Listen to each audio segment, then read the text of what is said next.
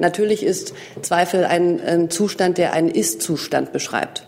Und wie lange dieser Zustand andauert ähm, und wann ähm, sich die Lage ändert, ist eben hypothetisch und deshalb an dieser Stelle von mir heute nicht zu beantworten.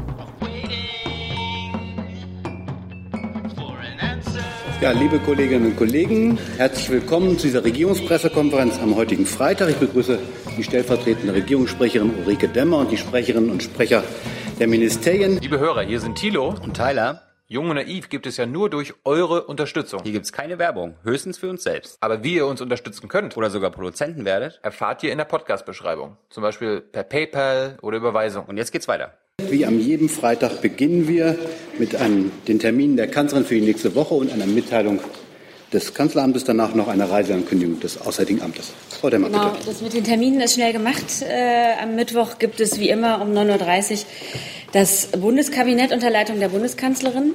Aber ich ähm, habe noch eine weitere Mitteilung zu machen. Die Bundesregierung begrüßt die gestrige Zustimmung des kosovarischen Parlaments zum Grenzabkommen mit Montenegro ausdrücklich. Die erforderliche Zweidrittelmehrheit wurde nur möglich, weil die maßgeblichen Kräfte in Regierung und Opposition zusammengewirkt haben. Wir hoffen, dass diese überparteiliche Zusammenarbeit auch auf anderen Themenfeldern fortgesetzt wird. Die Parlamentarier in, im Kosovo haben damit einen langen Prozess zu einem wirklich guten Ergebnis gebracht.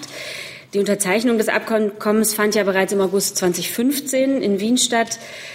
Die Einigung ist auch Produkt des sogenannten Berliner Prozesses, in dessen Rahmen bilaterale Streitfragen zwischen den Ländern des westlichen Balkans geklärt werden sollen und auch worden, also geklärt worden sind. Vielen Dank, Frau Demmer. Dann noch eine Reiseankündigung des Auswärtigen Amtes. Ja, vielen Dank. Ich möchte Ihnen gerne mitteilen, dass ähm, Außenminister Maas am Sonntag und Montag nach Israel und in die palästinensischen Gebiete reisen wird. Er wird dort die Holocaust-Gedenkstätte Yad Vashem besuchen und politische Gespräche führen. Geplant sind unter anderem Treffen mit dem israelischen Präsidenten Rivlin, dem israelischen Premierminister Netanyahu und dem Präsidenten der palästinensischen Behörde, Herrn Mahmoud Abbas. Ähm, neben bilateralen Themen werden regionale Fragen im Fokus stehen. Und natürlich ist auch klar, dass es die Antrittsreise dieses Bundesaußenministers, ähm, der zu Israel eine besondere Beziehung hegt und ähm, gerade im Jahr des, der, des Jubiläumsjahres der 70. Staatsgründung, also des Jahres des 70. Geburtstages der Staatsgründung Israels, ähm, werden wir besprechen, wie wir mit gemeinsamen Projekten auf ganz verschiedenen Ebenen, auch zivilgesellschaftlich, ähm, dieses Jubiläum begehen können. Auch das wird Teil dieses Besuches sein. Vielen Dank, Frau Adebart. Wir kommen zu Ihren Fragen und wir beginnen am besten mit dem Thema Kosovo. Gibt es Fragen zum Thema Kosovo? Das sehe ich nicht. Dann habe ich zwei Meldungen zum Thema Israelreise. Das erste ist Herr Steiner. Ja, weil Sie die Zivilgesellschaft gerade angesprochen haben, ist schon äh, klar sozusagen, mit welchen zivilgesellschaftlichen Vertretern sich Herr Maas vielleicht auch treffen wird? Was ich Ihnen im Moment ankündigen kann, sind die geplanten politischen Termine. Das Programm ist noch im Fluss. Ähm, und sobald das feststeht, ähm, werden Sie dann natürlich auch von den presseöffentlichen Programmpunkten erfahren. Da frage ich es andersrum. Strebt Herr Maas denn an, äh, sich auch mit zivilgesellschaftlichen Vertretern auf dieser Reise zu treffen? Sie haben ja gerade gesagt, dass für die sozusagen für den weiteren Fortgang des Jahres äh, das eh geplant ist, im weiteren Sinne zumindest. Ähm, also gibt es da einen Wunsch seitens Herrn Maas, das zu tun? Ja, also bei dieser Reise ist das Programm, wie gesagt, noch im Stricken. Die Reise ist dicht und es wird auch neben politischen Gesprächen andere Elemente mit ähm, ähm, zivilgesellschaftlichen Kräften oder mit zivilgesellschaftlicher Beteiligung, glaube ich, geben. Aber was ganz Genaues kann ich dazu noch nicht sagen. Gibt es weitere Fragen zu der Reise? Das sehe ich nicht. Dann kommen wir zu Ihren Fragen und weiteren Themen. Herr Ruppert. Ähm, danke, Herr Feldorf. Ähm, die erste Frage, die ich habe, geht an Frau äh, Demmer. Äh, Frau Demmer, die Bundeskanzlerin hat ja in ihrer Regierungserklärung äh, den Krieg ähm, der Türkei in Afrin äh, verurteilt. Der wissenschaftliche Dienst des Bundestages ähm, sagt, das ist ein völkerrechtswidriger Krieg. Es schließt sich äh, die äh, Bundesregierung äh, dieser ähm, Einschätzung an. Und die zweite Frage wäre, gibt es ähm, von Seiten ähm, der Bundesregierung irgendwelche äh, Konsequenzen, äh, was das Vorgehen der Türkei angeht? Ähm, Im Zusammenhang mit, den, mit, dem Gutachten des Wissenschaftlichen Dienstes hat sich, glaube ich, äh, Frau Adebar schon hinlänglich geäußert. Ähm, ich kann in der Tat noch mal darauf hinweisen, dass die Kanzlerin sich gestern äh, sehr deutlich geäußert hat. Sie hat äh, bei allen berechtigten Sicherheitsinteressen der, äh, der Türkei gesagt, dass es inakzeptabel ist, was in Afrin passiert. Äh, ich denke, das steht für sich.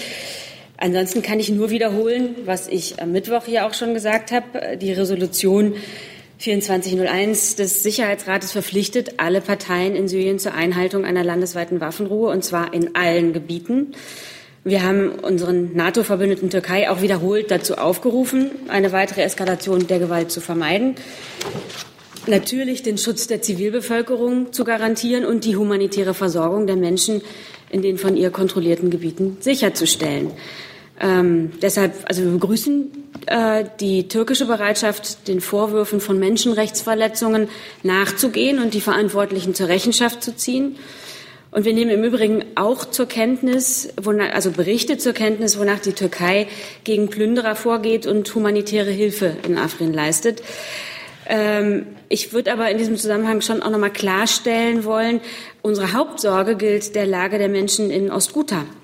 Da sind die Menschen seit über zwei Jahren den Konsequenzen einer erbarmungslosen Belagerung und seit Wochen massivsten Luft- und Bodenangriffen ausgesetzt, die bewusst auch auf zivile Infrastrukturen zielen und die Menschen zum Verlassen ihrer Heimatorte bewegen, in denen sie dann, in die sie vermutlich ja nie wieder zurückkehren können. Äh, und wir haben auch schon oft äh, über die Berichte von Giftgaseinsätzen gesprochen. Zusatz? Ähm, völkerrechtswidriger Krieg, das würden Sie sich nicht zu eigen machen. Ich habe jetzt dem, was ich hier gesagt habe, nichts hinzuzufügen. Herr Jung. Frau Adebar, Sie heißen noch Herr Breul, oh. aber ähm, Herr Maas hat, gest, äh, hat im Bundestag gesagt zu dieser Frage, ich zitiere mal, dass, wenn es zu einer dauerhaften Besatzung käme, sich die Frage der Vereinbarkeit mit dem Völkerrecht neu ergeben würde. Das ist genau das, was Staatssekretär Lindner auch im Ausschuss gesagt hat. Äh, Lernfrage sind, also wenn er sagt, dass einer dauerhaften Besatzung das Völkerrecht, also die Völkerrechtsfrage noch neu gestellt werden würde, ist denn für die Bundesregierung eine temporäre Besatzung mit dem Völkerrecht okay?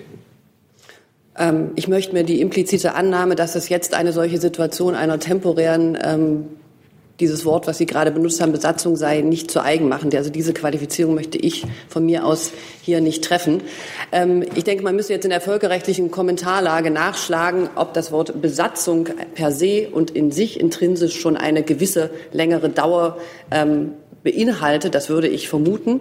Und dann haben wir eine das Wort dauerhaft noch dazu, was sicherlich in der völkerrechtlichen Kommentarlage und Bewertung auch noch mal eine bestimmte Dauer auf der Zeitschiene implizieren sollte. Und diese beiden Begriffe müsste man dann zusammennehmen, um zu einer neuen äh, Bewertung zu kommen, so wie Herr Maas das eben auch gesagt hat. Zusatz? Die Türken haben ja vor etwa fünf oder sechs Tagen Afrin erobert. Was machen die denn? Also die kontrollieren das Ding. Gemeinhin militärisch spricht man da von einer Besatzung. Das ist aktuell, die Stadt ist besetzt von den Türken. Die Bundesregierung sagt, das ist nicht so. Wie gesagt, verstehe ich Sie gerade.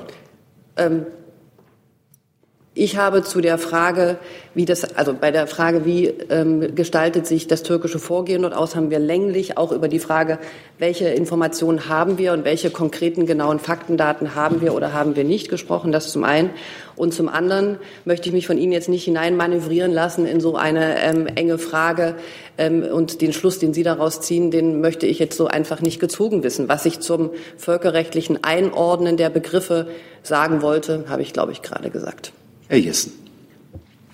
Ja, ich muss da leider ansetzen. Ähm, die Kanzlerin hat gesagt, äh, die Situation in Afrin sei nicht hinnehmbar. Ähm, kurz darauf hat Frau Nahles mit den gleichen Worten daran angeknüpft. Und wenn ich es richtig gehört habe, hat Frau Nahles gesagt, das sei mit dem Völkerrecht nicht vereinbar. Äh, wenn also schon die Regierung sozusagen mindestens von einer Position her ähm, die Völkerrechtlichkeit des Militäreinsatzes der Türkei nicht nur bezweifelt, sondern als völkerrechtswidrig bezeichnet. Was hindert das Auswärtige Amt daran, sich dieser mindestens Teilregierungseinschätzung anzuschließen? Die Gründe, die wir hier länglich äh, besprochen haben, führen zu der Einschätzung, wie sie die Kanzlerin und wie sie auch der Bundesaußenminister abgegeben hat. Und unsere Einschätzung ist, dass wir der türkischen Seite sehr deutlich machen, dass wir Zweifel und auch ernsthafte Zweifel an der Verhältnismäßigkeit des Vorgehens haben, dass wir uns um die Zivilbevölkerung Sorgen machen und dass, wenn es zu einer dauerhaften Besatzung dort käme, ähm, man die Lage in einem äh, neuen Licht betrachten müsste. Ich kann vielleicht noch anfügen, dass der Bundesaußenminister auch mit seinem türkischen Amtskollegen telefoniert hat in einem Begrüßungstelefonat. Und ich glaube, die, ähm, die, unsere Bedenken sind der türkischen Seite sehr wohl bekannt. Zusatz? Ich, äh, Nochmal, Frau Nahles als Mitglied der Bundesregierung hat nach meiner Erinnerung das Wort Völker, völkerrechtswidrig oder nicht mit dem Völkerrecht vereinbar in den Mund genommen. Was hindert Sie daran? Und der Begriff des Zweifels ist ja ein Übergangszustand. Äh, Zweifel können nicht ewig bestehen. Sie müssen entweder ausgeräumt werden oder sie bestätigen sich. In welchem Zeitraum denken Sie denn, dass klar ist, ob der Zweifel dazu führt, dass Sie das auch wie Frau Nahles als völkerrechtswidrig bezeichnen oder ob Sie bis zu dem sagen, unsere Zweifel sind ausgeräumt? Zum Ersten, Frau Nahles hatte eine Funktion im Deutschen Bundestag, wenn ich das sagen darf. Zum Zweiten, natürlich ist Zweifel ein, Zustand, der einen Ist-Zustand beschreibt. Und wie lange dieser Zustand andauert ähm, und wann ähm, sich die Lage ändert, ist eben hypothetisch und deshalb an dieser Stelle von mir heute nicht zu beantworten. Herr Steiner dazu. Ja, Frau Adebar, vielleicht kann ich dann daraus ja schon ablesen, dass Ihre Zweifel nach wie vor seitens der türkischen, also von der türkischen Seite nicht ausgeräumt werden konnten, also auch bis heute 11.30 Uhr demnach nicht. Ähm, da würde ich aber dennoch ganz gerne nochmal nachfragen, ob Herr Maas denn auch in seinem Telefonat bei, mit dem türkischen Außenminister explizit darauf gedrungen hat, die nach wie vor offenen Fragen, von denen Sie uns hier ja vielfach berichtet haben, ähm, dass diese nun auch zeitnah beantwortet werden, denn es ist ja kein Dauerzustand, der irgendwie tragbar wäre. Das ist eine Bewertung, die Sie vornehmen. Ich kann Ihnen sagen, dass ähm, Syrien Thema des Gespräches war, aber den weiteren Inhalt aus diesem vertraulichen Gespräch möchte ich hier nicht referieren. Dann würde ich das äh, gerne nochmal andersrum äh, äh, fragen, Frau Adebar und Frau Demmer dann auch. Ähm, was fehlt Ihnen, um tatsächlich die Lage momentan bewerten zu können? Also ich habe im Grunde den, dem, was wir hier gesagt haben, nichts hinzuzufügen. Wir verfolgen die Berichte weiterhin mit großer Sorge und wachsender Sorge.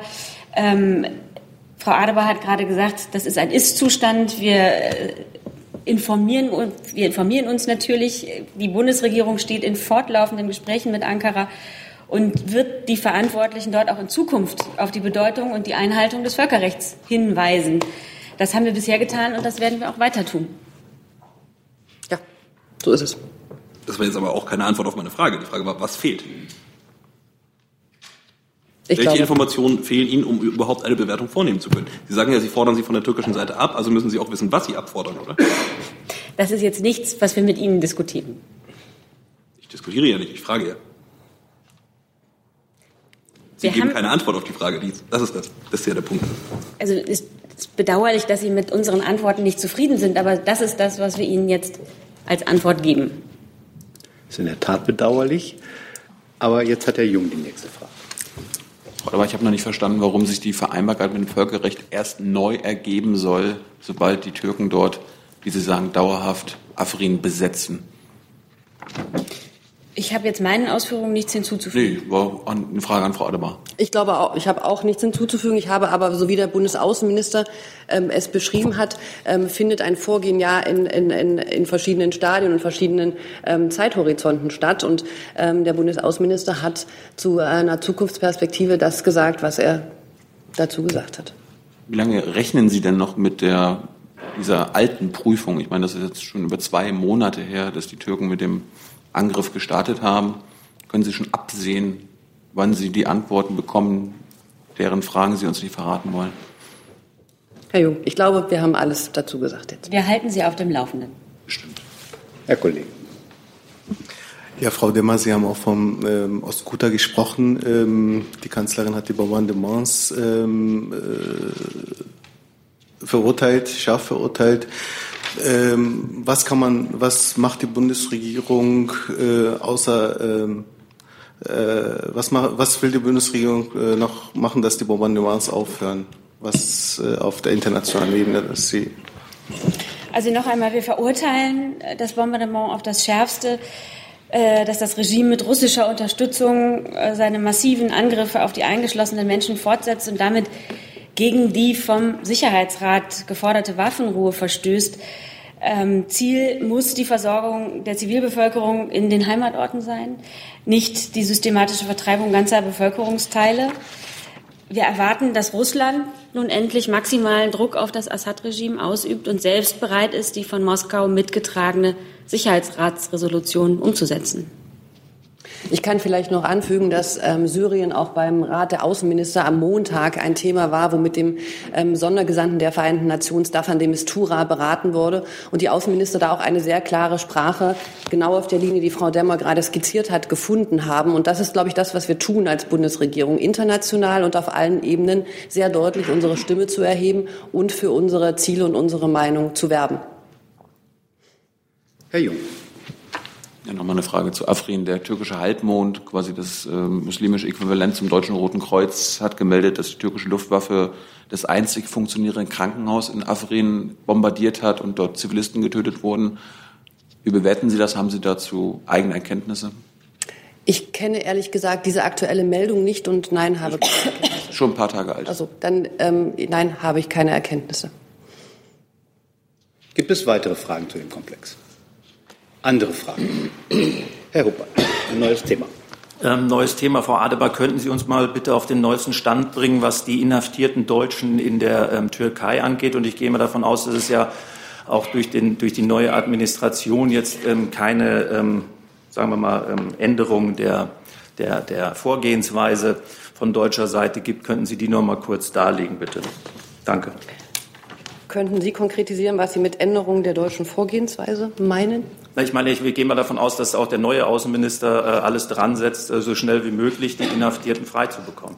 Ja, das ist in der Tat ähm, richtig und daran arbeiten die Experten und das Generalkonsulat und die Botschaft ununterbrochen. Zu den aktuellen Zahlen kann ich Ihnen sagen, es sind noch weiterhin vier deutsche Staatsangehörige aufgrund, so müssen wir annehmen, politischer Vorwürfe in der Türkei in Haft, davon zwei Doppelstaatler.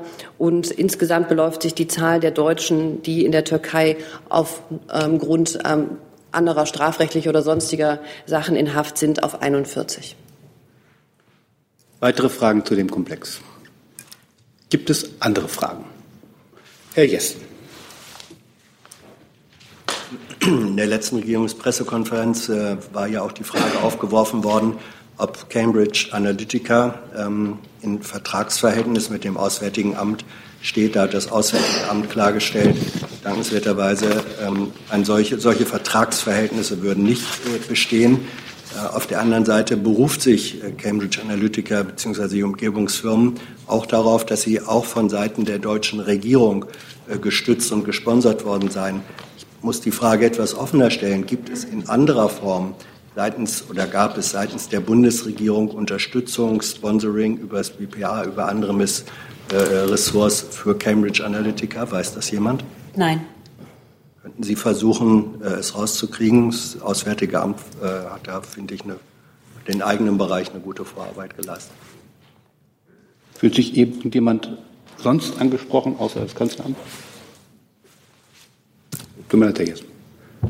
Ähm, gibt es weitere Fragen zu dem Komplex? Herr Steiner. Ja, äh, indirekt, ähm, gehört aber schon zum Regelungskomplex dann dazu. Frau Einhorn, ähm, ich würde gerne wissen, wie denn die aktuelle Zeitschiene äh, aussieht, wie, was das, äh, wie das BMI momentan die Weiterentwicklung der sogenannten E-Privacy-Verordnung auf europäischer Ebene sieht. Äh, es gab seitens BMWI vor einigen Wochen einmal eine Äußerung, die darauf hindeutete, dass man noch ein Umsetzungsgesetz ähm, wegen der Datenschutzgrundverordnung für TNG plane, aufgrund des nicht rechtzeitigen Zustandekommens der E-Privacy-Verordnung. Wie schaut das aktuell aus? Gibt es dort derzeit Planungen, noch ein neues ja, bis Mai letzten Endes auf den Weg zu bringen, um diesen Regelungssachverhalt vorläufig zu regeln? Oder tut sich doch etwas bei der E-Privacy-Verordnung? Eine Sekunde.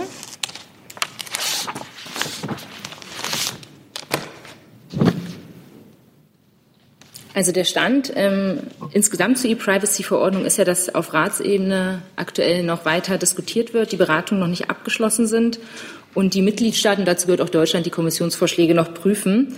Und ähm, mein aktueller Stand ist, dass auch innerhalb der Bundesregierung und somit auch mit Blick auf das BMWI die Überlegungen noch nicht abgeschlossen sind, wir da noch im Ressortaustausch sind ähm, und daran arbeiten, dann eine gemeinsame Lösung und einen gemeinsamen Vorschlag ähm, zu finden, den wir dann der Kommission überstellen werden. Dann nochmal nachgefragt, ähm, die Frage der vorübergehenden Lösung der äh, anstehenden Probleme, das Inkrafttreten der Datenschutzgrundverordnung mhm. einerseits und der alten E-Privacy-Richtlinie und deren Umsetzung in deutsches Recht.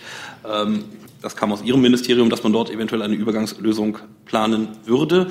Da würde ich gerne wissen, gibt es eine solche Übergangslösung, die jetzt ja, ansteht? Denn die Datenschutzgrundverordnung tritt meines Wissens in, äh, glaube, so etwa acht bis neun Wochen in Kraft. Das würde jetzt etwas sportlich werden.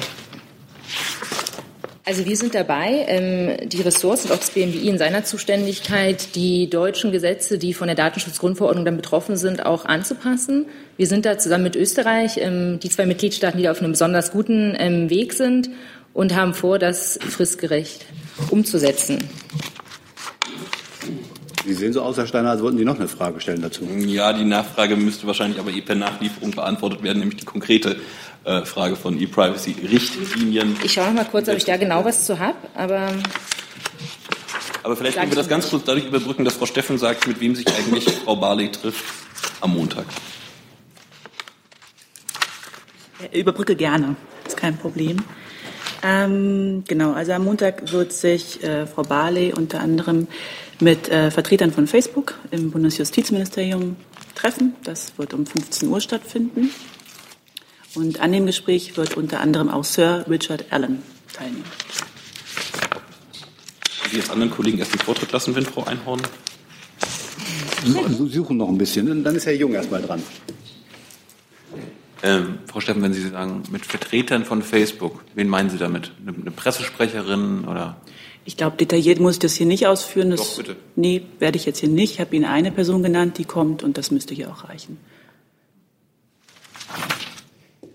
Herr Steiner. Gehe ich an der Stelle wieder rein. Richard Allen ist ja ein durchaus äh, alter Bekannter, auch im äh, jeweils für Verbraucherschutz zuständigen Ressort. Selbst Ilse Aigner hat sich an ihm schon mal die Zähne ausgebissen. Warum erwartet Frau Barley, dass äh, sie dort irgendwie mehr Effekt hat als Ilse Aigner vor äh, mittlerweile acht Jahren?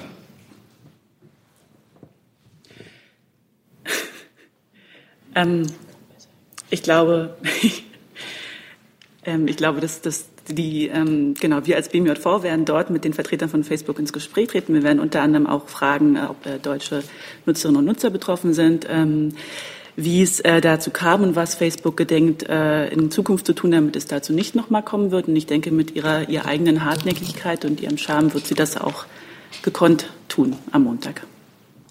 So, dann frage ich nochmal das BMI, mhm. das jetzt eine Antwort hat auf die Frage. Ich habe es gefunden. Also ähm, es ist so, wie ich gesagt hatte, wir sind dabei, dieses, ähm, die bereichsspezifischen Datenschutzrechte ähm, anzupassen. Da ist auch das BMWI betroffen. Wir sind betroffen mit Blick auf die Gewerbeordnung ähm, und ähm, die Bereiche Telekommunikation und Post. Und ähm, jetzt ist es so, dass lediglich die Anpassung des Telemediengesetzes wegen der laufenden Verhandlungen zur E-Privacy-Verordnung ähm, vorerst zurückgestellt wird, damit es dort nicht zu ja, ein Widersprüchlichkeiten oder auch doppelten Arbeiten sozusagen kommt. Das also heißt, das, heißt, das findet nicht statt an der Stelle. Das heißt, das ist explizit ausgeschlossen, dass Sie nochmal das Telemediengesetz anfassen. Nee, das ist nicht ausgeschlossen, sondern es wird jetzt zurückgestellt, um halt genau diese Verhandlungen der E-Privacy-Verordnung abzuwarten. Weil es ja keinen Sinn macht, jetzt schon was anzupassen, was dann, wenn E-Privacy abgeschlossen ist, wiederum angefasst werden müsste. Aber die E-Privacy wird ja eine Verordnung werden, aller Voraussicht nach. Das wird ja keine Richtlinie mehr werden. Also insofern, da brauchen Sie ja dann nichts mehr anpassen, weil dann gilt die Verordnung. Aber das Telemediengesetz würde dann nochmal an die Datenschutzgrundverordnung angepasst werden müssen. Das war ja Ihre Frage, ne? Welche, ja, genau, deswegen, welche Sachen weil laufen? Die weil die Verordnung fehlt, war die Frage, ob Sie an der Stelle jetzt nochmal das Telemediengesetz an die DSGVO anpassen müssen und ob Sie das zeitnah tun werden, denn die DSGVO tritt nun mal, wie gesagt, in neun oder zehn Wochen in Kraft. Genau, genau so wie ich gerade gesagt habe. Mit Blick auf das Telemediengesetz wird dieses nochmal zurückgestellt, die Anpassung an die DSGVO, um die Verhandlungen ähm, bei E-Privacy abzuwarten. Herr Jung. Ich habe nochmal eine Verständnisfrage. Dem Rot, äh, der Datenschutz gehört ja auch zu Deutschland und damit zum BMI. Warum trifft sich der Innenminister nicht auch mit Facebook-Vertretern? Ja, ähm, ähnlich lautend hatten Sie mich ja bei unserer letzten Zusammenkunft hier schon gefragt. Da hatte ich ja für das BMI und damit auch für den Minister sehr deutlich Position bezogen. Und ich glaube, es ist doch eine gute Idee, ein wichtiger erster Schritt, wenn die Justizministerin sich mit Facebook trifft. Und im Übrigen ähm, kommentiere ich hier nicht Nicht-Termine des Bundesinnenministers. Da bitte ich um Verständnis. Es kommt halt nur in der Öffentlichkeit so vor, als ob sich Herr Seehofer um den Kram nicht kümmert. Ich habe, wie gesagt, hier am Mittwoch sehr deutlich für das Innenministerium und für Herrn Seehofer zu diesem Sachverhalt Stellung bezogen. Ähm, Ihre Wertung obliegt Ihnen, auch die Beobachtung, die Sie hier gerade mitteilen, obliegt Ihnen, die möchte ich nicht weiter kommentieren. Gibt es weitere Fragen zu diesem Komplex? Herr Hubert. Frau Steffen, ich würde Sie gerne noch mal fragen, gibt es denn aus Ihrem Haus schon ähm, Maßnahmen oder Konsequenzen aus diesem äh, Facebook-Skandal? Ähm, ja, ich glaube, da macht es Sinn, noch mal darauf einzugehen. Ähm, in einigen Medien oder in einem Medium wurde ja gesagt, dass wir irgendwie Bußgelder jetzt verhängen würden. Das ist natürlich nicht der Fall. In dem konkreten ähm, Zusammenhang wären das die unabhängigen Datenschutzbehörden in Deutschland ähm, und da insbesondere die, der hamburgische Datenschutzbeauftragte, Herr Kasper. Gibt es weitere Fragen zu dem Komplex? Gibt es andere Fragen? Herr Huppert, bitte. Ja, ich nochmal. Ähm, das Verkehrsministerium. Ähm, Frau Friedrich, eine Frage. Am Sonntag ähm, endet ja diese Antragsfrist für das Förderprogramm Digitalisierung kommunaler Verkehrssysteme. Können Sie mal sagen, wie viele Kommunen sich daran, äh, äh, darum beworben haben und wann die damit rechnen können, dass Geld ausgezahlt wird? Und eine zweite Frage dazu. Es gibt ja auch dieses Sofortprogramm Saubere Luft. Ist dieses Budget, das was da zur Verfügung gestellt wurde, schon vollständig ausgeschöpft? Sind ja zwei Fragekomplexe, die Sie ansprechen. Zum einen ganz explizit die Förderrichtlinie Digitalisierung kommunaler Verkehrssysteme. Dazu würde ich äh, zunächst etwas sagen, und zwar die Förderrichtlinie wird in der Tat sehr gut angenommen äh, von den Kommunen. Ähm, erfahrungsgemäß ist es aber so, dass in den letzten Tagen vor Ende einer Frist für Einreichungen immer noch Anträge ein, äh, einkommen. Also das heißt, ähm, da bitte ich auch um Verständnis, dass ich hier noch keine konkrete Zahl zu den Anträgen, die eingegangen sind, nennen kann. Ähm, grundsätzlich ist es aber wichtig zu wissen, dass unser Ziel nach wie vor ist, äh, dass äh, die Mittel so schnell wie möglich abfließen. Und das bedeutet dann natürlich, äh, dass wir die Anträge, die ein, reinkommen, eben zügig äh, äh, bewerten und natürlich auch dann bewilligen werden. Der, der zweite Fragekomplex bezog sich auf, die, ähm, auf das Sofortprogramm in Gänze. Ähm, da ging es ja um die Frage, ob das Budget schon ausgeschöpft ist. Also wie bereits bekannt, das Sofortprogramm in Gänze kommt natürlich wirklich gut an. Ähm, aber es ist natürlich so, es stehen immer noch Gelder zur Verfügung. Allein im Bereich Digitalisierung gibt es ja beispielsweise 500 Millionen Euro, die bereitstehen. 100 ähm, Millionen ähm, gibt es jetzt im Rahmen der Förderrichtlinie Digitalisierung kommunale Verkehrssysteme. Das ist der erste Aufruf, äh, der gestartet ist. Die weiteren 400 Millionen kommen im Rahmen weiterer Förderaufrufe. Und ähm, das heißt, auch diese Mittel werden dann nach und nach abfließen. Äh, Im Bereich des BMVI haben wir ja nicht nur die Digitalisierung kommunaler Verkehrssysteme, wie sie so schön heißt, diese Förderrichtlinie, sondern natürlich auch noch die Förderrichtlinie Elektromobilität. Ähm, dort ähm, sind, äh, also ist die Frist bereits verstrichen. Die Anträge sind eingegangen. Da kann ich Ihnen sagen, dass wir 430 Anträge erhalten haben insgesamt. Die Anträge werden auch hier bewertet und bewilligt. Das dauert auch noch einen Moment. Ähm, aber ähm, wie Sie bereits wissen, äh, die Förderrichtlinie zur Nachrüstung von Dieselbussen, wir haben sie heute mit ein paar Details nochmal äh, bekannt gegeben. Der Minister hatte sich gestern auch schon dazu geäußert und die Förderrichtlinie wird in der kommenden Woche am 29. März in Kraft treten. Weitere Fragen zu den beiden Komplexen? Dann ist Herr Jung dran mit einem neuen Thema. Ja, Frau Adebar, gegebenenfalls Frau Demmer äh, zu den USA und US-Regierung. Da gab es jetzt wieder einen, einen neuen Personalwechsel. Herr Bolton soll nationaler Sicherheitsberater werden. Sie kommentieren ja die Umbesetzung innerhalb der Regierung nicht gerne. Daher die Frage, ob sich die Bundesregierung Sorgen macht äh, um eine, um die um friedliche Lösungen weltweit angesichts äh, dieser neuen Player in der US-Regierung. Ich meine, Herr Bolton ist bekannt dafür, einer der Veteranen oder einer der Architekten des Irakkriegs zu sein. Ähm, er plädiert öffentlich dafür, Nordkorea anzugreifen und den Iran wegzubomben. Ist die Bundesregierung in Sorge? Wie Sie völlig richtig analysiert haben, bewerten wir Regierungsumbildungen nicht.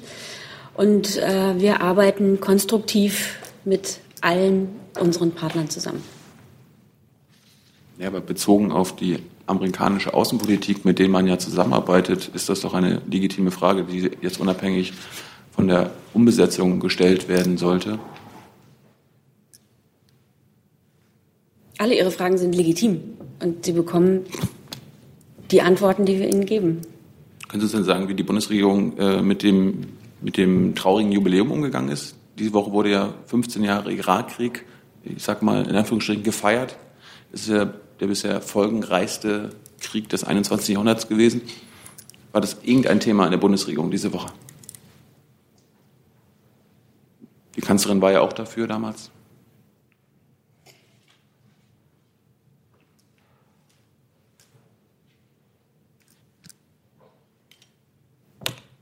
Also, ich kann Ihnen dazu nichts sagen. Weitere Fragen zu den beiden aufgeworfenen Fragen? Dann Herr Steiner mit einem neuen Thema. Äh, ja, ich äh, interessiere mich, Herr Dimroth, für das BMI und wie es dort denn aktuell aussieht mit dem Aufbau der neuen Strukturen und auch mit äh, Personal. Also erstens würde ich ganz gerne wissen, äh, wie funktioniert das denn jetzt tatsächlich im BMI mit dem Zuschnitt Heimat?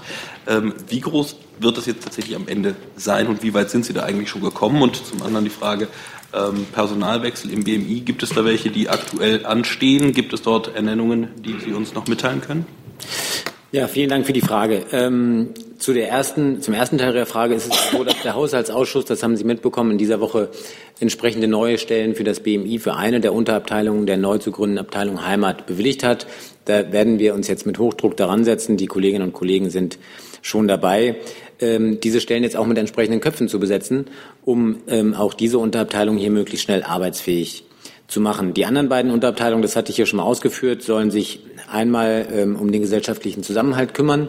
Da gibt es ja schon eine entsprechende Organisationsstruktur im BMI, die dann zukünftig sozusagen unter dem Dach der neuen Abteilung Heimat ähm, hier ihre Aufgabe fortsetzen wird. Und der dritte Teil soll ein ähm, Fokus auf Raum, Ordnungs- und planungsrechtliche Fragen ähm, setzen.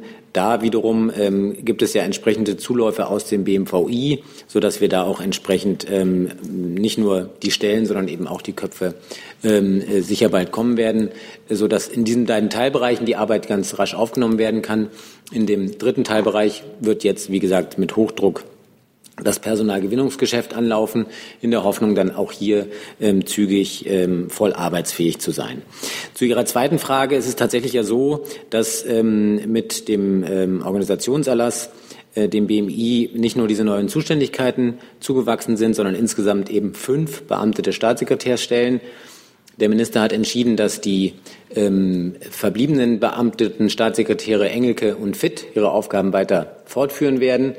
Ähm, hinzugekommen ist die Entscheidung, die ist im Laufe der Woche auch schon öffentlich geworden, dass vorgesehen ist, den Staatssekretär Adler, der derzeit im ähm, BMUB oder der bis, bis dato im BMUB ähm, für das Thema Bau zuständig war, ähm, im BMI zu übernehmen. Das ist jetzt noch ein formaler Prozess, der zu durchlaufen ist, ähm, Beteiligung von Gremien und ähm, entsprechende Kabinettbefassung. Dann fehlen nach Adam Riesen noch zwei, nämlich ähm, der Beamte Staatssekretär für den Bereich Heimat. Da ist äh, beabsichtigt, dass Herr Dr. Kerber den, ähm, diese Position ausfüllen wird. Der ist dem BMI bekannt. Er war lange äh, Grundsatzabteilungsleiter im BMI, hatte zwischenzeitlich andere Funktionen außerhalb der Bundesregierung, hat unter anderem mit dem damaligen Innenminister Schäuble die Deutsche Islamkonferenz ins Leben gerufen, so dass er aus unserer Sicht ein sehr gut qualifizierter top erfahrener Mann ist, der dieses Thema gestalten wird. Und dann bleibt noch der sogenannte Sicherheitsstaatssekretär, die Nachfolge von Frau Haber, die ja zurück ins Auswärtige Amt gegangen ist. Auch da ist eine Vorentscheidung sozusagen gefallen. Auch da muss ich von ist beabsichtigt sprechen, weil eben, wie gesagt, die notwendige Kabinettbefassung noch aussteht. Aber die, äh, diese Stelle wird Herr Dr. Teichmann übernehmen. Der ist bis dato Abteilungsleiter Bundespolizei im Haus in unterschiedlichsten ähm, Aufgabenbereichen, gerade im fachaufsichtlichen Bereich für unterschiedliche große Geschäftsbereichsbehörden des BMI im Sicherheitsbereich tätig gewesen. Zum Schluss, wie gesagt, mit der wichtigen Aufgabe der Leitung der Abteilung Bundespolizei beauftragt gewesen und insofern ein ausgewiesener Experte für die relevanten, auch äh, für die nächsten vier Jahre vor uns liegenden sicherheitspolitischen Fragestellungen. Als Nachfrage eine ganz praktische dazu. Äh, das BMI ist ein Neubau, der ist überschaubar groß. Äh, jetzt sollen alle diese Stellen ihre Heimat dort in diesem Ministerium finden. Äh, es fehlt aber noch ein kompletter Turm, würde ich sagen, dieses Baus. Wie wollen Sie jetzt damit umgehen? Also mieten Sie sich jetzt erstmal bei anderen Ministerien mit ein, denn Platz genug haben Sie definitiv nicht für all das, was Sie vorhaben.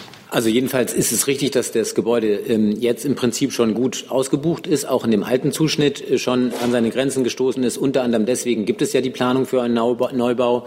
Und Sie haben völlig recht, der wird nicht fertig sein, ähm, äh, sozusagen rechtzeitig, um all diese Zuwächse aufzunehmen. Deswegen ist auch hier jetzt die Zentralabteilung dabei, nach intelligenten Lösungen zu suchen. Die wird es geben, da habe ich überhaupt keinen Zweifel. Unter anderem ist es ja beispielsweise so, dass die Kollegen aus dem Baubereich auch derzeit schon disloziert sozusagen ihre Tätigkeit ausüben. Da spricht sicher viel dafür, dass man das so fortsetzt, sodass aus dieser Seite hier ähm, keine zusätzlichen Schwierigkeiten entstehen könnten. Aber ähm, äh, selbst wenn das so bliebe, bliebe sicher noch ein, ein Extrabedarf über den bestehenden ähm, hinaus. Und äh, wie gesagt, da sitzt man jetzt daran, wie bei vielen anderen Fragen auch, die derzeit zu klären sind, bei uns in der Zentralabteilung ähm, intelligente, passgenaue, vernünftige, wirtschaftlich vertretbare Lösungen zu finden. Das heißt, Sie haben einen dezentralen Heimatbegriff, was die eigenen Mitarbeiter angeht. Ja, das ist ja sehr die Frage, wie man den Heimatbegriff aus, äh, auslegt. Ich glaube, wir werden allen neuen Mitarbeitern ähm, ein sehr gutes Ministerium sein und ein heimatliches Gefühl vermitteln können. Jedenfalls äh, werden wir sie alle ernst nehmen und alle mit offenen Armen empfangen. Weitere Fragen zum Personalgewinnungsgeschäft des WM? Eine großartige Wortschöpfung. Das sehe ich nicht. Dann ist Herr Jessen dran.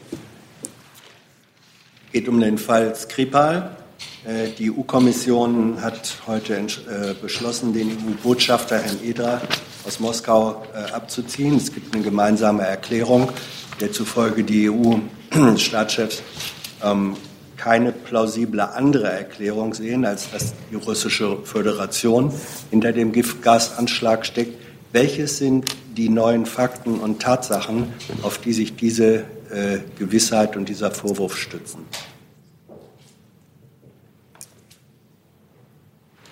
Zum Staatschef? Also, Ach so. Okay. Ähm, also wie Sie wissen, hat sich ähm, Deutschland ja bereits letzte Woche gemeinsam mit den Staats- und Regierungschefs von Frankreich und Deutschland und den Vereinigten Staaten im Fall des Giftgasanschlags auf den Ex-Doppelagenten hinter Großbritannien gestellt. Das bleibt natürlich unsere Haltung. Äh, ich könnte Ihnen sonst auch nur die Schlussfolgerungen, die Sie ja schon zitiert haben, äh, noch zitieren. Darüber hinaus muss ich Sie leider auf die laufenden Gespräche in Brüssel verweisen. Ähm, zum Abschluss wird es noch eine PK geben in Brüssel. Die EU, pardon, Frau Demmeyer. Ich kann vielleicht noch anfügen, dass ähm, Herr Dr. Ederer ähm, zu Konsultationen, diplomatische Finessen, aber ähm, er ist sozusagen nicht abberufen, sondern er ist zu Konsultationen nach Brüssel zurückberufen worden. In der Erklärung äh, der EU heißt es auch, ähm, ein Muster sei erkennbar, in das sich dieser Anschlag fügt. Äh, wie sieht dieses Muster aus und ähm, warum dieser drastische Schritt jetzt? Da äh, ja immer noch keine Analyse der Giftgasproben in Genf vorgenommen wurde. Warum wartet man das nicht ab? Und wie sieht das Muster aus? Also ich muss Sie da weiter auf Brüssel verweisen. Ja, aber der Beschluss wird wesentlich von der äh, deutschen Kanzlerin mitgetragen. Genau, aber die deutsche Kanzlerin wird ja, wie gesagt, heute Mittag dort noch eine Pressekonferenz geben, der ich nicht vorgreifen möchte. Gibt es weitere Fragen zu dem Prozess? Nicht. Dann ist Herr Jung mit einem neuen Thema dran. Ja, Frau Einhorn, angesichts der neuen äh, Rüstungslieferungen nach Saudi-Arabien, die erfolgen aufgrund von bereits erteilten Vorgenehmigungen, interessiert mich mal, wie viele Lieferungen denn nach Saudi-Arabien und anderen arabischen Ländern bzw. Ländern, die am Jemenkrieg beteiligt sind, denn noch offen sind. Also mit wie viel Lieferungen müssen wir da noch rechnen aufgrund von Vorgenehmigungen? Hm, Herr Jung, wie Sie wissen, ähm, kann ich zu einzelnen Genehmigungen und Entscheidungen nicht Stellung nehmen. Genau, das war nicht die Frage. Sie haben mich gefragt, mit wie vielen Genehmigungen wir noch rechnen müssen. Gefragt. Entschuldigung? Ich habe nicht nach Einzelfällen gefragt, ich habe nach, nach, nach, der Gesamtzahl gefragt. Gut, die Gesamtzahl ist ja die Summe der Einzelfälle. Also ich kann ähm, dazu jetzt nichts sagen und ich kann auch nicht in die Zukunft sehen und da irgendwelche Prognosen anstellen. Klar ist, wir haben uns ja dazu im Koalitionsvertrag ähm, geäußert, die Regierungsparteien, und das, was dort steht, gilt. Das ist ja genau der Punkt. Sie brauchen ja nicht in die Zukunft sehen, weil Sie ja genau wissen müssen, wie viele Vorgenehmigungen die Bundesregierung schon erteilt hat. Ich kann Ihnen nicht, Sie spielen ja da auf Sitzungen, etwaige Sitzungen des Bundessicherheitsrates an. Die sind geheim, wie Sie wissen, die Entscheidungen, die Termine. Und ähm, das gilt für Sitzungen, die schon stattgefunden haben, genauso wie für Sitzungen, die noch stattfinden werden. Insofern kann ich Ihnen da nicht mehr zu sagen. Noch ein Zusatz? Ich habe noch eine Lernfrage. Was würde denn passieren, wenn es trotz einer Vorgenehmigung, also eine Lieferung untersagt werden würde von Regierungsseite? Also jede politische Aussage hat ja Kosten. Was würde passieren, Lernfrage, wenn es trotz einer Vorgenehmigung zu keiner Lieferung kommt? Auch das kann ich Ihnen nicht sagen. Das müsste man dann im Einzelfall sehen, was dann passiert. Weitere Fragen zu diesem Komplex Rüstungslieferungen nach Saudi-Arabien oder ich sag mal angrenzende Länder sehe ich nicht. Dann ist Herr Steiner mit einem neuen Thema dran. Ja, eine Frage ans äh, Verkehrs- und Digitale Infrastrukturministerium. Ähm, der Koalitionsvertrag hatte vorgesehen, ähm, dass künftig nur noch Glasfaserausbau genehmigt werden soll als förderungsfähig.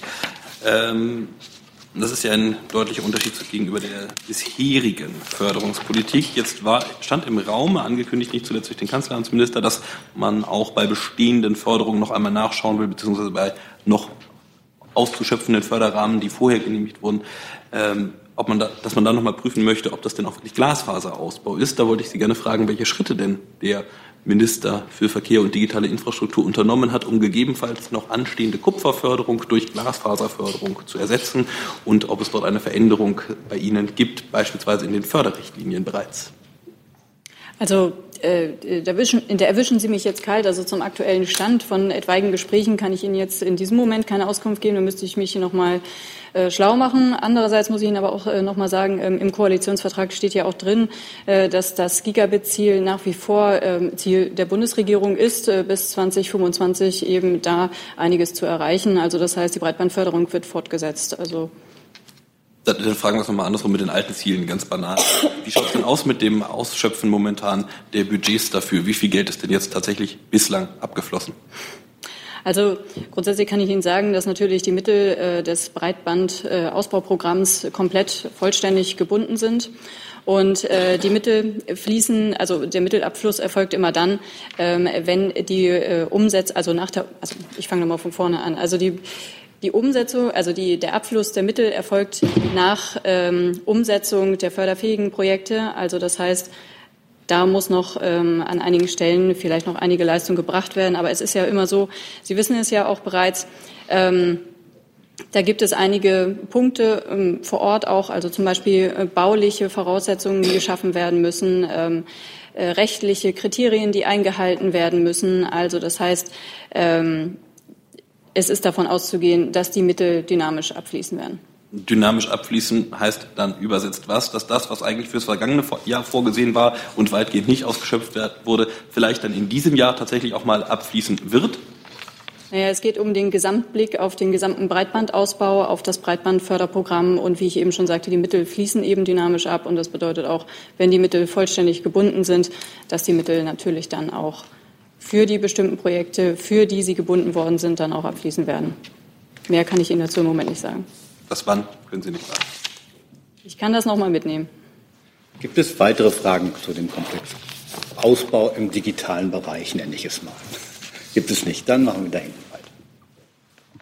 Ähm, zwei Fragen an Herrn Dimroth zu der Berichterstattung heute über den Erfolg von Klagen von Asylbewerbern vor deutschen Verwaltungsgerichten. Da ist die Rede davon, dass rund 40 Prozent Erfolg haben. Da wurde eine ähm, bereinigte Schutzquote errechnet, was mir jetzt, muss ich ehrlich gestehen, schwerfällt nachzuvollziehen angesichts der Zahlen.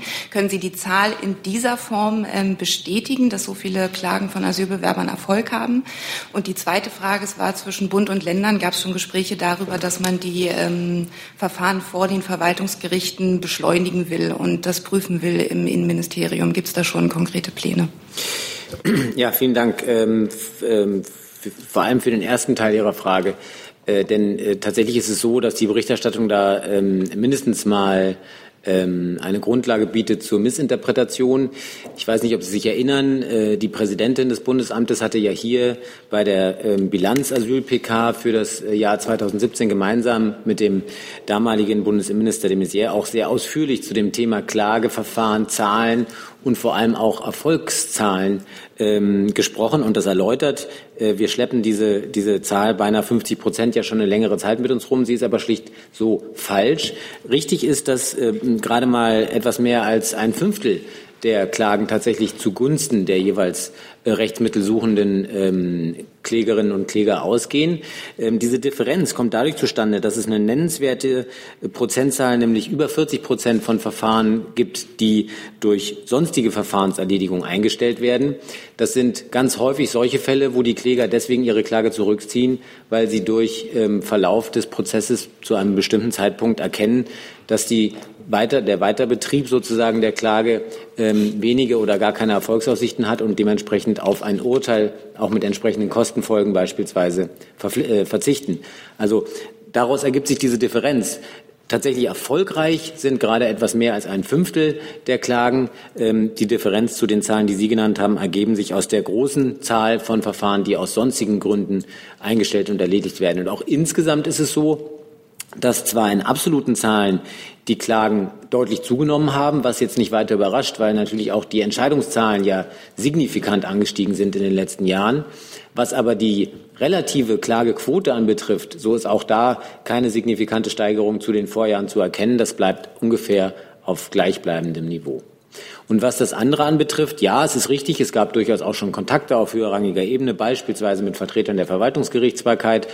Und es ist auch richtig, dass wir nach wie vor ähm, da die Notwendigkeit sehen, entsprechende verfahrensbeschleunigende Effekte möglicherweise zu heben, aber insbesondere auch die Erforderlichkeit sehen, ähm, äh, Möglichkeiten zu, zu implementieren, die, ähm, die dazu führen würden, schneller und ähm, häufiger Rechtssicherheit dadurch zu bekommen, dass zu bestimmten immer wieder auftretenden Fragestellungen ähm, rascher höchstrichterliche Entscheidungen herbeigeführt werden. Auch das ist ein gewisses Problem für das BAMF, beispielsweise bei der Frage, die wir hier auch schon oft diskutiert haben, ist alleine die Tatsache der Flucht eines Menschen aus Syrien ausreichend, um einen individuellen Schutzbedarf sozusagen zu begründen, weil man davon ausgehen muss, dass das Regime allein die Tatsache, dass jemand Syrien verlassen hat, ähm, zum, zur Grundlage von bestimmten Repressalien machen wird oder ist es das eben nicht? Und da entscheiden Verwaltungsgerichte sehr unterschiedlich, insbesondere bei der Frage, ist subsidiärer Schutz hier die richtige Kategorie oder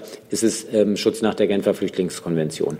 Und gerade in solchen Fällen, die sozusagen standardmäßig immer wieder ähm, bestritten werden, wäre es aus unserer Sicht sehr wünschenswert, wenn man sehr viel einfacher und schneller obergerichtliche Rechtsprechung bekäme, weil das natürlich dann auch für die entscheidenden Stellen, in dem Fall des BAMF, äh, sehr viel mehr Rechtssicherheit geben würde und auch letztlich für die Betroffenen. Das ist richtig, aber ich kann Ihnen jetzt keine keinen sozusagen abschließenden Gesetzentwurf oder ähnliches hier präsentieren, sondern wir sehen dieses Erfordernis nach wie vor für gegeben an und werden sicher insbesondere auch mit den Kollegen aus dem BMJV jetzt rasch in die weitere Prüfung gehen, wie man das dann auch durch entsprechende Gesetzesbefehle möglicherweise erreichen kann.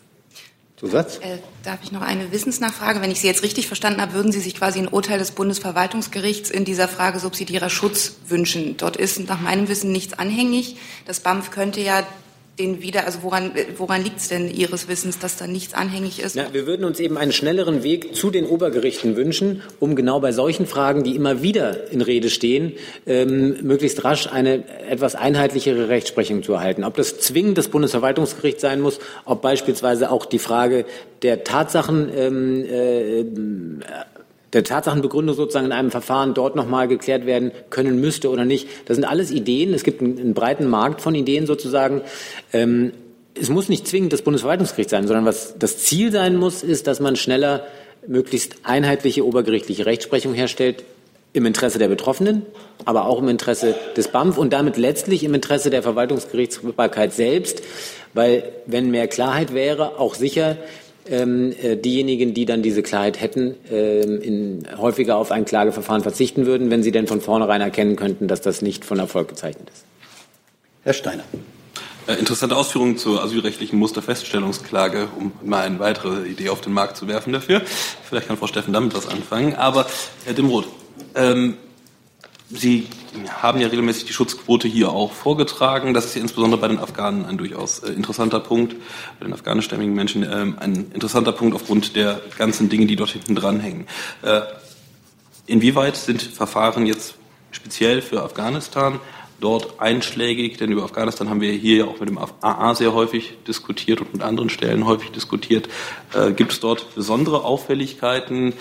Führt das am Ende dazu, dass die Schutzquote vielleicht auch über diese magische Grenze kommt, ab der man dann auch integrationsberechtigt ist? Sie meinen jetzt konkret, ob es sozusagen Signifikanzen gibt bei der Frage, ähm, Erfolgsquoten im verwaltungsgerichtlichen Fahren von afghanischen Antragstellern. Das weiß ich nicht. Das müsste ich nachreichen, ob wir das sozusagen so ausdifferenziert haben. Ich nehme die Frage gerne. Und dann die Frage natürlich, ob dann nachlaufend äh, mhm. daraus sozusagen diese 50-Prozent-Schwelle erreicht wird. Gibt es weitere Fragen zu dem Komplex? Dann ist Herr Jung dran, beim neuen Thema. Ja, nochmal ganz kurz zum Irak äh, und gegebenenfalls mh, hm, der Türkei. Frau Adebar, der Irak hat die türkischen Angriffe im Norden des Landes äh, verurteilt. Es gibt Berichte von türkischer Seite, dass äh, türkische Kampfflugzeuge kurdische Stellungen bombardiert haben. Wie bewerten Sie denn das? Ganz kleinen Moment. Ähm, wir haben die Berichte ähm, natürlich gesehen und unsere grundsätzliche Haltung ähm, zur territorialen Integrität des Irak und ähm, unsere Haltung zum Irak und seinem Staatsaufbau und unsere, unsere Unterstützung ähm, ist Ihnen bekannt. Ähm, wir haben aber natürlich auch die Aussagen der führenden türkischen Politiker gesehen. Ähm, und die nehmen dabei Bezug auf der von den Vereinten Nationen als terroristische Organisation PKK. Wir beobachten die Lage im Moment ähm, sehr genau und sind da keine Details bekannt, was die Türkei ähm, genau planen wollte. Die Äußerungen von irakischer Seite, die als Reaktion darauf gekommen sind, nämlich dass die irakische Regierung auf einen unabgestimmten Einsatz äh, diesen nicht tolerieren würde, stehen natürlich auch im Raum. Insofern ähm, ist es so, dass wir ähm, die türkische Seite natürlich, so wie wir das die ganze Zeit schon machen, ähm, zur Deeskalation, zum Dialog und zur Einhaltung eben auch ähm, von der Waffenruhe in Syrien und eben grundsätzlich ähm, zu einem dialogischen und deeskalierenden Vorgehen aufrufen. Herr Jessen dazu. Wie ist eigentlich in dieser Situation, äh, nee, zum einen ähm, arbeiten Sie eigentlich an einer völkerrechtlichen Einschätzung äh, dieser Angriffe gegen den Nordirak? Ähm, gegebenenfalls, wann wäre damit zu rechnen? Äh, zum Zweiten, ähm, wie ist eine Kommunikation möglich mit einem türkischen Staatspräsidenten, der jegliche Kritik, zum Beispiel auch der Kanzlerin, ähm, damit zurückweist, dass er sagt, er fände es bedauerlich, wenn europäische Staaten und NATO-Verbündete die Lage mit den Augen der Terroristen sehen würde. Das ist ja im Grunde, sagt er damit, ähm, wir sind nicht bereit, mit euch über eure Einschätzung der Lage zu diskutieren. Ihr betreibt Feindpropaganda. Also wir haben die Reaktionen zur Kenntnis genommen, kommentieren die aber natürlich nicht weiter. Und ich kann nur noch mal wiederholen, dass wir in fortlaufenden Gesprächen mit Ankara sind und wir die Verantwortlichen auch dort in Zukunft äh, auf die Bedeutung der Anhaltung des Völkerrechts hinweisen werden. Die Frage nach völkerrechtlichen Einschätzung wird daran gearbeitet? Also ich habe Ihnen ähm, zu dieser Frage heute keine Details mitgebracht und in die Zukunft blickend ist das auch wieder eine hypothetische Frage, die ich heute hier nicht beantworten kann. Naja, ich meine, der Einsatz hat ja äh, offenbar stattgefunden. Es sind Menschen äh, getötet, ausgeschaltet worden, wie die Türkei äh, wohl sagt. Stellt sich da die, ist, ist ja keine hypothetische Frage, oder? Das ist wieder eine Frage des Lagebildes und der Fakten. Und ich habe Ihnen ähm, zu dieser, zu von Ihnen gestellten Frage nach der völkerrechtlichen Einordnung heute hier nichts ähm, zu verkünden. Letzte Nachfrage, wenn ich darf. Ähm, äh, hätten Sie eine Erklärung für mich, wie es möglich ist, dass das kleine luxemburgische Außenministerium offenbar über genügend äh, Kenntnisse zu einer präzisen Bewertung verfügt, das große deutsche Außenministerium aber nicht? Wenn ich mich jetzt recht erinnere, hat Herr Breul diese Frage doch schon genau in dieser Stellung ganz toll beantwortet. Nee, eben nicht. Dann verweise ich mal darauf. Er wird recht gehabt haben. Herr Jung dazu oder zu dem anderen? hat sich erledigt. Äh, dann kommen wir, Herr, Sta Herr Steiner ist dran. Genau, und zwar mit einer ganz einfachen Frage, Frau Adebar. Herr Neumann, vielleicht Sie. Äh, verfügen Sie über eigene Erkenntnisse über die Lage im Nordirak? Für das äh, BMVG kann ich sagen, dass wir über keine eigenen Erkenntnisse verfügen. Nichts hinzuzufügen. Herr Jung dazu. Ist mir doch noch was eingefallen, Herr Neumann. Äh, können Sie uns noch mal sagen, wie viele äh, Flüge es von deutschen Tornados in diesem Jahr bereits gegeben hat über den Irak und Syrien? Also wie viele Einsätze der Aufklärungsflüge gab es und wie viele Einsätze der Tankflugzeuge? Die genaue Zahl müsste ich Ihnen nachreichen, Herr Jung. Aber ähm, ich habe an dieser Stelle schon mal darauf hingewiesen, dass sich natürlich die Aufklärungsergebnisse auf den äh, sogenannten Islamischen Staat beziehen und nicht auf andere Gruppierungen. Herr tut, mir, tut mir leid, Herr Neumann, da muss ich dann nochmal nachfragen. Aber der Islamische Staat äh, sozusagen ist ja in dem Sinne kein festes staatliches Gebilde. Das heißt, die Informationen, die Sie bei diesen Aufklärungsflügen gewinnen, ähm, Sie können ja räumlich schlecht auf zwei oder drei Punkte auf der Landkarte runterbrechen. Das wird ja wohl nicht funktionieren. Also ich kann es mir zumindest praktisch nicht vorstellen. Nicht bei dem, als das, äh, bei dem, was uns hier erzählt wurde über den islamischen Staat und seine Struktur und seine Realität. Also wie soll das bitte gehen? Das heißt, Sie haben doch eigene Erkenntnisse über die Lage im Nordirak und Syrien entsprechend, oder? Herr Steiner, nein, das stimmt nicht, denn es kommt immer auf die Region drauf an. In der Tat, ich sagte ja auch, wenn Sie mir zugehört haben, der sogenannte Islamische Staat, der über andere Strukturen verfügt, als wir das von normalen Staaten kennen. Und ja, es bezieht sich auf Flüge gegen diese Gruppierungen, nicht auf andere. Insofern sind unsere Aufklärungsflüge immer sehr regional zu sehen und nicht in der Gänze des Staatsgebietes Syriens. Das war auch nicht die Frage. Das ist aber meine Antwort. Dann stelle ich die Frage einfach nochmal. Haben Sie eigene Erkenntnisse über die Lage im Nordirak und die Lage in Syrien angrenzend? Wir haben einige Erkenntnisse über einige Gruppierungen an einigen Stellen des, ähm, äh, des syrischen Staatsgebietes. Gut. Herr Jessen.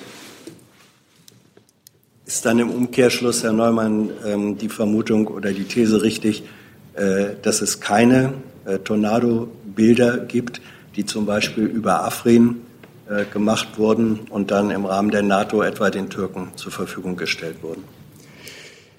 Herr Jessen, dort gibt es äh, parlamentarische Anfragen, auf die ich hier gerne verweisen würde. Ähm, darüber hinaus äh, gilt auch hier, ähm, dass wir zu operativen Details äh, keine Details nennen. Es gibt aber durchaus, ich müsste Ihnen die Zahlen nachreichen, aber ich meinte, es war im Bereich von 20 äh, Prozent über syrischem äh, Staatsgebiet. Ich müsste die Zahl aber noch mal verifizieren. Könnten Sie äh, auch nachreichen, ob zu diesen 20 Prozent ähm, auch die Region Afrin gehört? Auch das waren Fragen aus dem parlamentarischen Raum, sodass wir ähm, diese bestimmt nachreichen können. Gibt es weitere Fragen zu dem Komplex? Das sehe ich nicht, dann ist der Kollege dran. Markus Langstraß vom Bayerischen Rundfunk. Äh, auch eine Frage ans BMVI, an Frau Friedrich. Ähm, der Rechnungsprüfungsausschuss des Bundestags hat heute beschlossen, dass nochmal nachgerechnet werden soll, ob sich der Ausbau äh, der A8 zwischen dem Chiemsee und zwischen der Grenze tatsächlich lohnt aus der Sicht des äh, Bundesrechnungshofs, der hat ja schon vor kurzem dazu Stellung genommen, ist das ja auf jeden Fall nicht der Fall. Es würde mich interessieren, äh, wie wird diese Prüfung ablaufen? Wird es dazu neue ähm, Gutachten geben, die Ihr Haus einholt? Und ähm, kann es da tatsächlich zu einer anderen Lageeinschätzung des neuen Verkehrsministers kommen äh, gegenüber der des Vorgängers? Also zunächst muss ich Ihnen ähm, sagen, dass äh, die Informationen bzw. die Entscheidungen oder Aussagen des Rechnungsprüfungsausschusses äh, jetzt noch nicht vorliegen. Also das heißt, das müssten wir uns im Detail anschauen. Darüber hinaus ist es so, dass wir im Rahmen der Regierungspressekonferenz zu einzelnen Verkehrsprojekten hier keine Stellung nehmen. Deshalb müsste ich Sie noch mal bitten, mir noch mal die Informationen dann einfach zuzusenden oder wir sprechen im Nachgang noch einmal. So, ich habe jetzt keine Wortmeldung mehr. Gibt es weitere Fragen? Frage ich noch eine. Das aber eine Ergänzung. Herr, Herr Neumann, das dürfen Sie natürlich jederzeit. Hey Leute, Jung und Naiv gibt es ja nur durch eure Unterstützung. Ihr könnt uns per PayPal unterstützen oder per Banküberweisung, wie ihr wollt. Ab 20 Euro werdet ihr Produzenten im Abspann einer jeden Folge und einer jeden Regierungspressekonferenz. Danke vorab. Ähm, meine Kollegen haben mir äh, mitgeteilt, ähm, in der Tat, es sind 20 Prozent äh, der Aufklärungsflüge bewegen sich über syrischem Territorium. Und äh, zu der Frage der Einsatzflüge, Herr Jung, ähm, es handelt sich um über 1300 Einsatzflüge der Aufklärungstornados, davon mehr als äh, 270 aus Jordanien. Und bei dem Tankflugzeug ging es um 700 Tankereinsätze mit äh, über 3600 Betankungsvorgängen. Herr Jung. Können Sie uns den Zeitraum für diese Zahlen nennen? Bislang im Rahmen der Operation Counter Daesh. Ja, ich hab ja, danach habe ich ja nicht gefragt. Sondern? Dieses Jahr. Die liefere ich Ihnen danach. Danke. Gut, dann habe ich jetzt keine weiteren Fragen mehr. Dann wünsche ich ein schönes Wochenende und beende diese Pressekonferenz. Vielen Dank.